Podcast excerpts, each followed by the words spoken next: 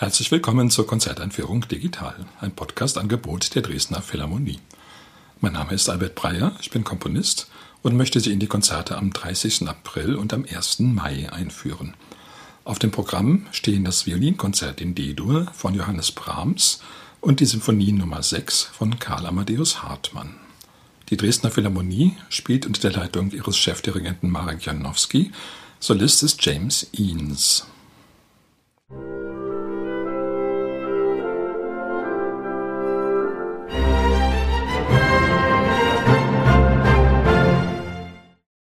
Das Violinkonzert von Johannes Brahms gehört heute unbestritten zu den großen, zu den meistgespielten Violinkonzerten. Es hat es allerdings von Anfang an eher schwer gehabt, nämlich dieses Stück ist durchaus ein Stück, was es dem Solisten richtig schwer macht. Brahms kannte sich mit der Geige nicht besonders gut aus. Immer wenn er ein Problem hatte, wandte er sich an seinen Freund Josef Joachim, der ihm da mit Rat und Tat zur Seite stehen musste und der auch viel mitgewirkt hat an der endgültigen Fassung der Solostimme dieses Konzerts. Brahms kam ja vom Klavier her. Wenn er für Streicher schrieb, dann musste er im Wesentlichen auf seine Instrumentenkenntnis rein theoretisch und eben auf die Erfahrungen setzen, die er dann doch gemacht hatte bei Konzerten. Allerdings, wenn es dann um richtig schwierige Sachen ging, um die Gestaltung eines anspruchsvollen Solo-Parts, dann war es doch so, dass seine Fantasie dann doch ihn auf Abwege führte und Josef Joachim ihm da ganz schön auf die Finger klopfte. Manche Passagen hielt er dann doch für vollkommen unspielbar. Es ging dann sogar das Gerücht, dieses Konzert sei ein Konzert nicht für Violine und Orchester, sondern gegen Violine und Orchester. Das war auch wirklich nun ja äh, nicht ganz falsch, vielleicht eine halbe Wahrheit, weil es ist doch so, dass Brahms, wenn er ein Konzert schrieb, nicht ein übliches Solokonzert schrieb, auch bei seinen Klavierkonzerten nicht, sondern ein Konzert, in dem der Solist und das Orchester gleichberechtigte Partner sind.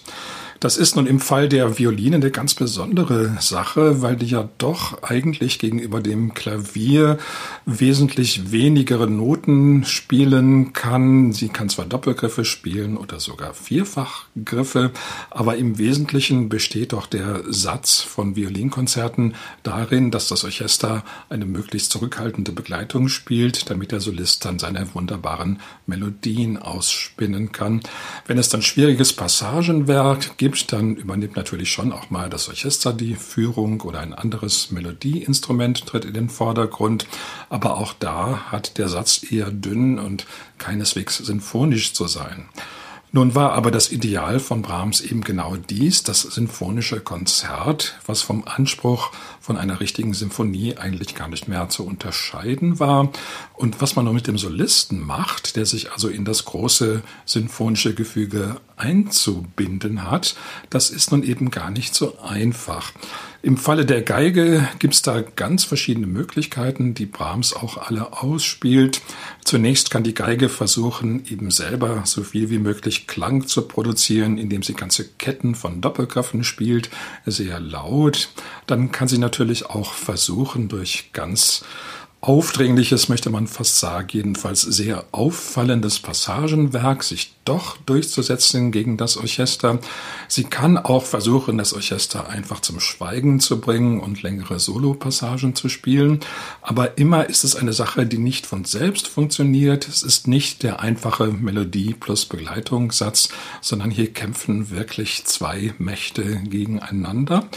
Das ist natürlich für den Geiger eine richtige Herausforderung und richtig schwer ist es eben auch. Andererseits, als dann erstmal klar war, bei Brahms, da handelt es sich nicht um ein gewöhnliches Violinkonzert, sondern eben um ein sehr anspruchsvolles sinfonisches Konzert, da haben dann die Geiger doch ein wenig zugegriffen, weil es natürlich auch so seinen Reiz hat. Wenn man zwar nicht wie gewohnt da ganz allein auf der Bühne steht und das Orchester eher im Hintergrund ist, sondern wenn man sozusagen so eine Art, fast möchte man sagen, Arena hat, wo eben zwei Gewalten gegeneinander kämpfen, das ist doch schon auch etwas Reizvolles. Nun natürlich bleibt die Geige dann der stärkere, das ist ja klar, sonst wäre es kein Violinkonzert, obwohl das Orchester manchmal auch nah dran ist, eben selbst den Sieg zu erringen. Es dauert zum Beispiel ganz zu Anfang doch eine ganze Weile, bis man die Geige überhaupt hört in ihrem ersten Einsatz. Da ist das Orchester dann zurückhaltend, es wartet sozusagen, was denn da passiert und die Geige hat so ein bisschen Gelegenheit, sich auszuspielen. Im Verlauf des Satzes kommt es aber eben dann doch zu diesen eben beschriebenen Kampfsituationen, wo die Geige sich ganz schön anstrengen muss, da überhaupt noch hörbar zu bleiben.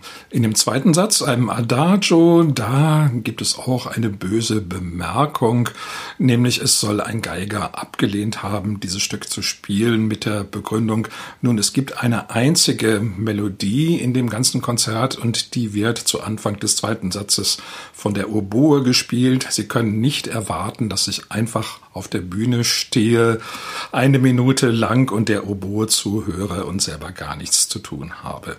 Das ist natürlich ein bisschen boshaft. Andererseits ist dieses Oboen-Solo wirklich sehr schön, dass es der Geige geradezu Konkurrenz macht. Eine wunderbare Melodie, sehr lang ausgesponnen in F-Dur, auch von den Holzbläsern und den Hörnern nur begleitet. Und die Geige braucht sozusagen eine ganze Weile, bis ihr dann überhaupt etwas einfällt, was wirklich dann ebenso schön ist wie dieses Oboen-Solo. Im Verlauf des Satzes gelingt ihr das dann auch. Zwar macht sich die Oboe nach wie vor ab und zu bemerkbar, aber die Geige, die kann eben doch noch ein bisschen schöner schweben, ein bisschen schöner singen und vor allen Dingen in sehr viel höhere Lagen noch aufsteigen als die Oboe. Das tut sie dann auch. Sie spielt dann wirklich so an der oberen Grenze teilweise, aber immer so, dass es noch sehr schön melodisch bleibt und den Ohren nicht wehtut. Der letzte Satz nun ist ein ganz feuriger Satz, ein ganz schneller Satz. Da musste Josef Joachim Brahms ganz schön bremsen und hat ihm geraten, da doch eine Tempobezeichnung zu wählen, die so etwas zurückhaltender war. Und so wurde es dann kein Allegro, sondern nur ein Allegro non troppo. Das heißt ein Allegro, was jetzt nicht zu schnell zu spielen ist. Andererseits, manche Geiger hat es dann doch gejuckt, die konnten das nicht lassen, das dann doch in einem relativ schnellen Tempo zu spielen. Und man kann sagen, das hat auch sehr, sehr großen Reiz, wenn es dann auch an die Grenzen des technisch Machbaren geht, wenn dieses Finale dann eben ein richtiges Finale ist. Das heißt, so ein schneller, sehr ausgelassener Satz.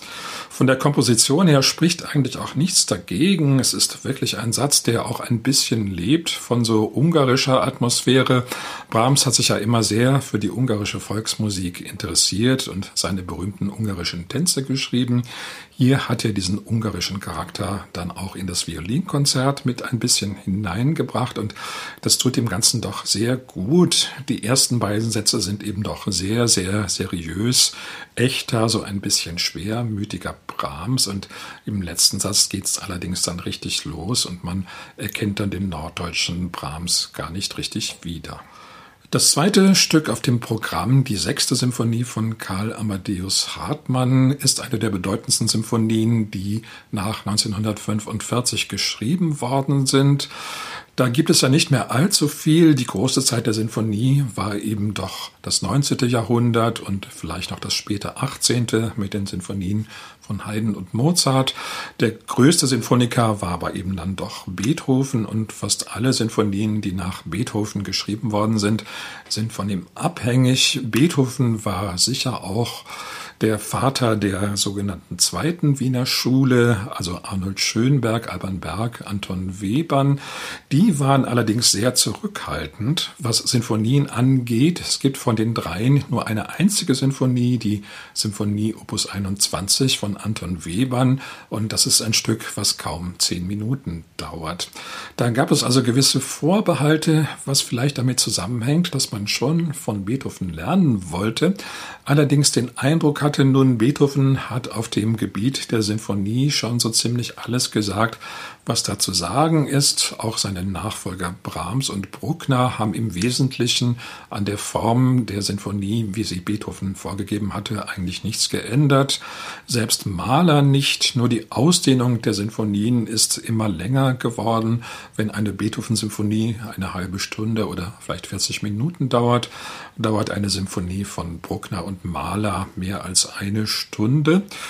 Das konnte allerdings die Komponisten der zweiten Wiener Schule nicht besonders reizen. Nach dem Ersten Weltkrieg war doch ein allgemeiner Trend zu bemerken, dass man mit der Dauer der Werke sehr zurückging, auch mit der Besetzung. Es wurden dann nicht mehr Symphonien für Riesenorchester geschrieben, sondern wenn überhaupt nur für klassisches Mozart-Orchester oder eben für Kammerorchester, wie bei Schönbergs beiden Kammersinfonien.